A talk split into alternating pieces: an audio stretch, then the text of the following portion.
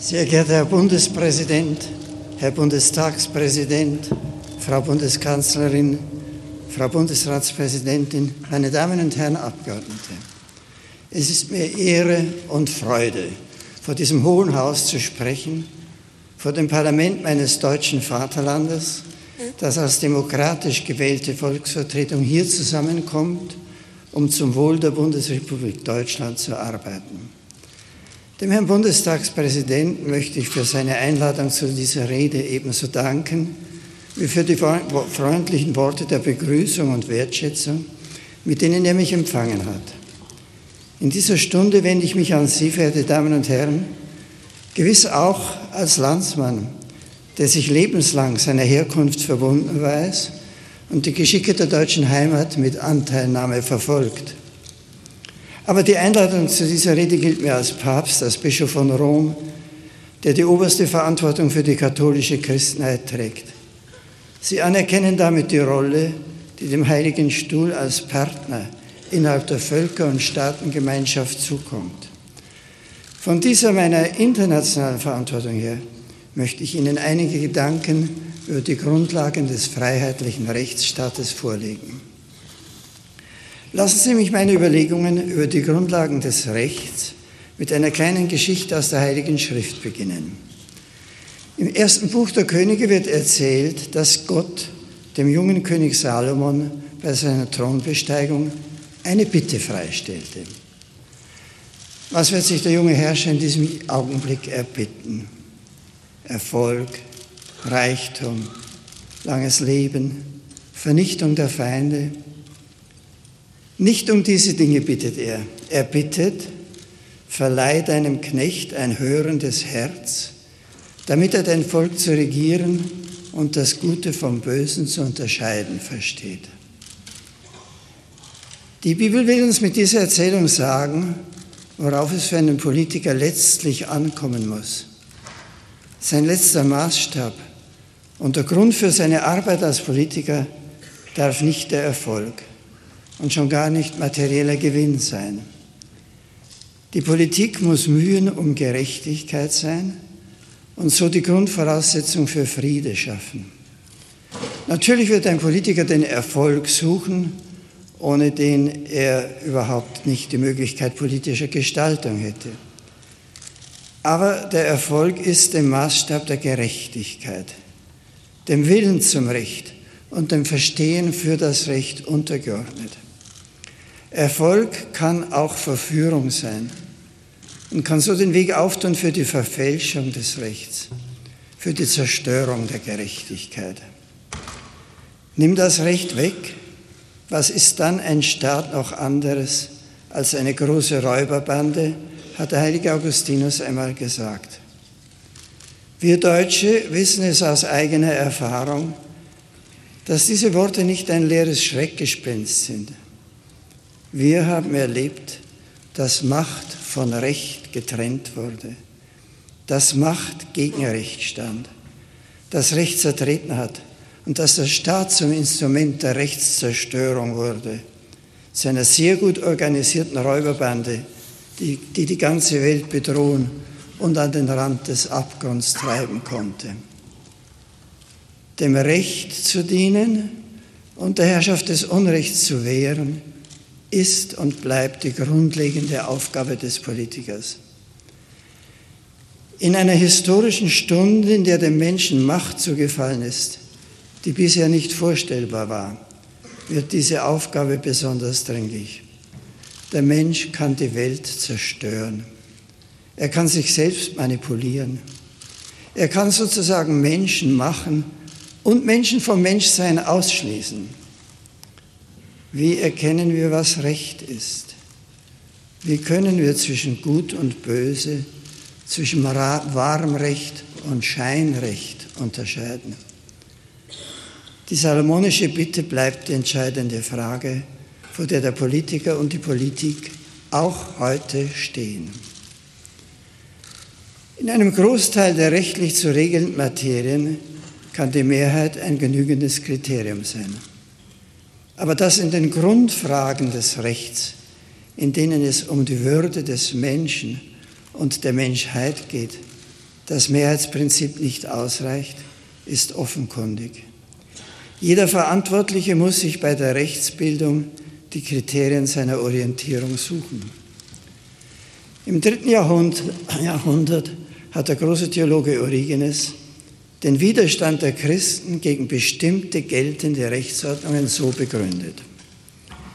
Wenn jemand sich bei den Skythen befände, die gottlose Gesetze haben, und gezwungen wäre, bei ihnen zu leben, dann würde er wohl sehr vernünftig handeln, wenn er im Namen des Gesetzes der Wahrheit, das bei den Skythen ja Gesetzwidrigkeit ist, zusammen mit Gleichgesinnten auch entgegen der bei jenen bestehenden Ordnung Vereinigungen bilden würde.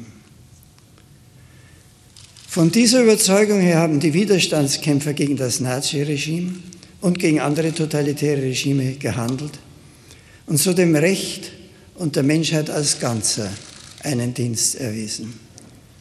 Für diese Menschen war es unbestreitbar evident, dass geltendes Recht in Wirklichkeit Unrecht war. Aber bei den Entscheidungen eines demokratischen Politikers ist die Frage, was nun dem Gesetz der Wahrheit entspreche, was, Wahrheit, was wahrhaft Recht sei und Gesetz werden könne, nicht ebenso evident. Was in Bezug auf die grundlegenden anthropologischen Fragen das Rechte ist und geltendes Recht werden kann, liegt heute keineswegs einfach zutage. Die Frage, wie man das wahrhaft Rechte erkennen und so der Gerechtigkeit in der Gesetzgebung dienen kann, war nie einfach zu beantworten. Und sie ist heute in der Fülle unseres Wissens und unseres Könnens noch sehr viel schwieriger geworden. Wie erkennt man, was Recht ist? In der Geschichte sind Rechtsordnungen fast durchgehend religiös begründet worden. Vom Blick auf die Gottheit her wird entschieden, was unter Menschen rechtens ist.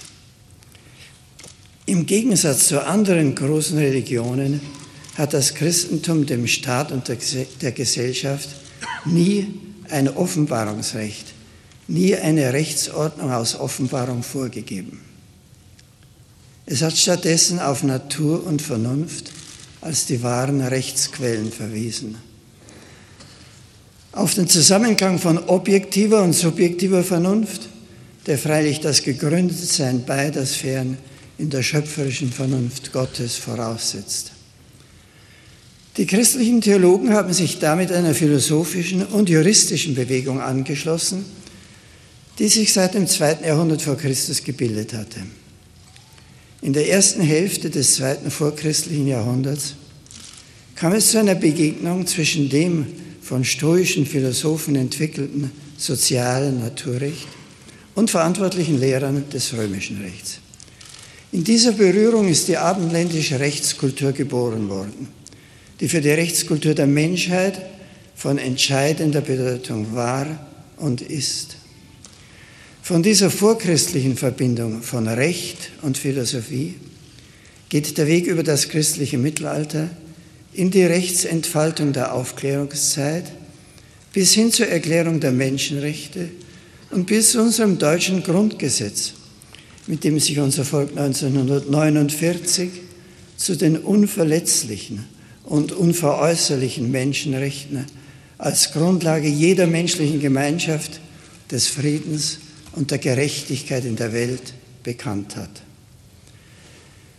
Für die Entwicklung des Rechts und für die Entwicklung der Humanität war es entscheidend, dass sich die christlichen Theologen gegen das vom Götterglauben geforderte religiöse Recht auf die Seite der Philosophie gestellt. Vernunft und Natur in ihrem Zueinander als die für alle gültige Rechtsquelle anerkannt haben. Diesen Entscheid hatte schon Paulus im Brief an die Römer vollzogen, wenn er sagt, wenn Heiden, die das Gesetz, die Tora Israels, nicht haben, von Natur aus das tun, was im Gesetz gefordert ist, so sind sie sich selbst Gesetz. Sie zeigen damit, dass ihnen die Forderung des Gesetzes ins Herz geschrieben ist. Ihr Gewissen legt Zeugnis davon ab. Hier, hier erscheinen die beiden Grundbegriffe Natur und Gewissen, wobei Gewissen nichts anderes ist als das hörende Herz Salomons, als die der Sprache des Seins geöffnete Vernunft. Wenn damit bis in die Zeit der Aufklärung, der Menschenrechtserklärung nach dem Zweiten Weltkrieg und in der Gestaltung unseres Grundgesetzes die Frage nach den Grundlagen der Gesetzgebung geklärt schien, so hat sich im letzten halben Jahrhundert eine dramatische Veränderung der Situation zugetragen. Der Gedanke des Naturrechts gilt heute als eine katholische Sonderlehre, über die außerhalb des katholischen Raums zu diskutieren nicht lohnen würde, sodass man sich schon beinahe schämt, das Wort überhaupt zu erwähnen. Ich möchte kurz andeuten, wieso diese Situation entstanden ist. Grundlegend ist zunächst die These, dass zwischen Sein und Sollen ein unüberbrückbarer Graben bestehe. Aus Sein könne kein Sollen folgen, weil es sich da um zwei völlig verschiedene Bereiche handle. Der Grund dafür ist das inzwischen fast allgemein angenommene positivistische Verständnis von Natur. Wenn man die Natur mit den Worten von Hans Kelsen als ein Aggregat von als Ursache und Wirkung miteinander verbundener Seinstatsachen ansieht, dann kann also in der Tat keine irgendwie geartete ethische Weisung hervorgehen. Ein positivistischer Naturbegriff, der die Natur rein funktional versteht, so wie die Naturwissenschaft sie erkennt, kann keine Brücke zu Ethos und Recht herstellen, sondern wiederum nur funktionale Antworten hervorrufen. Das Gleiche gilt aber auch für die Vernunft in einem positivistischen, weithin als allein wissenschaftlich angesehenen Verständnis. Was nicht verifizierbar oder falsifizierbar ist, gehört danach nicht in den Bereich der Vernunft im strengen Sinn. Deshalb müssen Ethos und Religion dem Raum des Subjektiven zugewiesen werden und fallen aus dem Bereich der Vernunft im strengen Sinn des Wortes heraus. Wo die alleinige Herrschaft der positivistischen Vernunft gilt, und das ist in unserem öffentlichen Bewusstsein weithin der Fall, da sind die klassischen Erkenntnisquellen für Ethos und Recht außer Kraft gesetzt. Dies ist eine dramatische Situation, die alle angeht und über die eine öffentliche Diskussion notwendig ist, zu der dringend einzuladen eine wesentliche Absicht dieser Rede bildet. Das positivistische Konzept von Natur und Vernunft, die positivistische Weltsicht als Ganze, ist ein großartiger Teil menschlichen Erkennens und menschlichen Könnens, auf die wir keinesfalls verzichten dürfen. Aber es ist nicht selbst als Ganzes eine dem Menschsein in seiner Weite entsprechende und genügende Kultur. Wo die positivistische Vernunft sich allein als die genügende Kultur ansieht und alle anderen kulturellen Realitäten in den Status der Subkultur verbannt, da verkleinert sie den Menschen. Ja, sie bedroht seine Menschlichkeit. Ich sage das gerade im Hinblick auf Europa, in dem weite Kreise versuchen, nur den Positivismus als gemeinsame Kultur und als gemeinsame Grundlage für die Rechtsbildung anzuerkennen, alle übrigen Einsichten und Werte unserer Kultur in den Status einer Subkultur verweisen und damit Europa gegenüber den anderen Kulturen der Welt in einen Status der Kulturlosigkeit gerückt und zugleich extremistische und radikale Strömungen herausgefordert werden. Die sich exklusiv gebende positivistische Vernunft die über das Funktionieren hinaus nichts wahrnehmen kann, gleich den Betonbauten ohne Fenster, in denen, in denen wir uns Klima und Licht selber geben, beides nicht mehr aus der weiten Welt Gottes beziehen wollen. Und dabei können wir uns doch nicht verbergen, dass wir in dieser selbstgemachten Welt im Stillen doch aus den Vorräten Gottes schöpfen, die wir zu unseren Produkten umgestalten. Die Fenster müssen wieder aufgerissen werden. Wir müssen wieder die Weite der Welt, den Himmel und die Erde sehen und all dies recht zu gebrauchen lernen. Aber wie geht das? Wie finden wir in die Weite, ins Ganze? Wie kann die Vernunft wieder ihre Größe finden, ohne ins Irrationale abzugleiten? Wie kann die Natur wieder in ihrer wahren Tiefe, in ihrem Anspruch und mit ihrer Weisung erscheinen? Ich erinnere an einen Vorgang der jüngeren politischen Geschichte, in der Hoffnung, nicht allzu sehr missverstanden zu werden und nicht zu viele einseitige Polemiken hervorzurufen. Ich würde sagen, dass das Auftreten der ökologischen Bewegung in der deutschen Politik seit den 70er Jahren zwar wohl nicht Fenster aufgerissen hat, aber ein Schrei nach frischer Luft gewesen ist und bleibt, den man nicht überhören darf, nicht beiseite schieben kann, weil man zu viel Irrationales darin findet. Jungen Menschen war bewusst geworden, dass irgendetwas in unserem Umgang mit der Natur nicht stimmt. Dass Materie nicht nur Material für unser Machen ist, sondern dass die Erde selbst ihre Würde in sich trägt und wir ihrer Weisung folgen müssen. Es ist wohl klar, dass ich hier nicht Propaganda für eine bestimmte politische Partei mache. Nichts liegt mir ferner als das.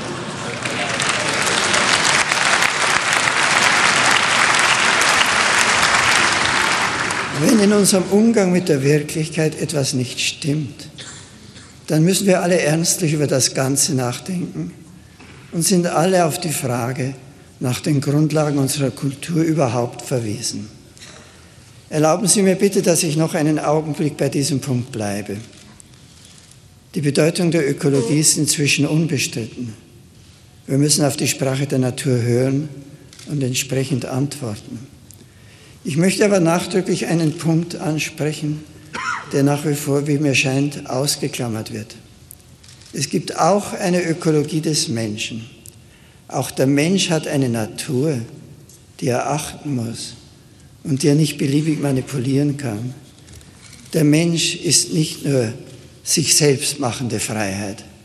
Der Mensch macht sich nicht selbst. Er ist Geist und Wille.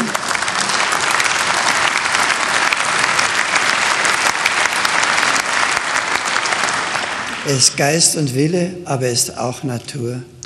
Und sein Wille ist dann recht, wenn er auf die Natur achtet, sie hört und sich annimmt als der, der er ist und der sich nicht selbst gemacht hat. Gerade so und nur so vollzieht sich wahre menschliche Freiheit. Gehen wir zurück zu den Grundbegriffen Natur und Vernunft, von denen wir ausgegangen waren. Der große Theoretiker des Rechtspositivismus Kelsen hat im Alter von 84 Jahren, 1965, den Dualismus von Sein und Sollen aufgegeben. Es tröstet mich, dass man mit 84 Jahren offenbar doch noch etwas Vernünftiges denken kann. Er hatte gesagt, er hatte früher gesagt, dass Normen aus dem Willen kommen können. Die Natur könnte folglich Normen nur enthalten, so fügt er hinzu, wenn ein Wille diese Normen in sie hineingelegt hätte. Dies wiederum, sagt er, würde einen Schöpfergott voraussetzen, dessen Wille in die Natur mit eingegangen ist. Über die Wahrheit dieses Glaubens zu diskutieren, ist völlig aussichtslos, bemerkt er dazu. Wirklich möchte ich fragen, ist es wirklich sinnlos zu bedenken, ob die objektive Vernunft, die sich in der Natur zeigt, nicht eine schöpferische Vernunft, einen Creator Spiritus voraussetzt. An dieser Stelle müsste uns das kulturelle Erbe Europas zu Hilfe kommen.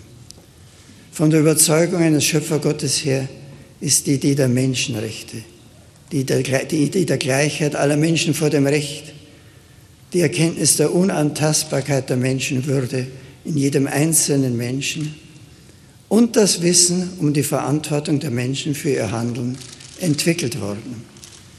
Diese Erkenntnisse der Vernunft bilden unser kulturelles Gedächtnis.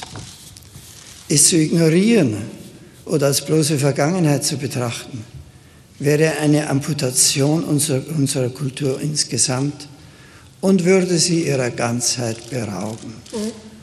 Die Kultur Europas ist aus der Begegnung von Jerusalem, Athen und Rom aus der Begegnung zwischen dem Gottesglauben Israels, der philosophischen Vernunft der Griechen und dem Rechtsdenken Roms entstanden. Diese dreifache Begegnung bildet die innere Identität Europas. Sie hat im Bewusstsein der Verantwortung des Menschen vor Gott und in der Anerkenntnis der unantastbaren Würde des Menschen, eines jeden Menschen, Maßstäbe des Rechts gesetzt, die zu verteidigen uns in unserer historischen Stunde aufgegeben ist. Dem jungen König Salomon ist in der Stunde seiner Amtsübernahme eine Bitte freigestellt worden. Wie wäre es, wenn uns, den Gesetzgebern von heute, eine Bitte freigestellt würde? Was würden wir erbitten? Ich denke, auch heute können wir letztlich nichts anderes wünschen als ein hörendes Herz, die Fähigkeit, Gut und Böse zu unterscheiden und so wahres Recht zu setzen, der Gerechtigkeit zu dienen und dem Frieden. Ich danke Ihnen für Ihre Aufmerksamkeit.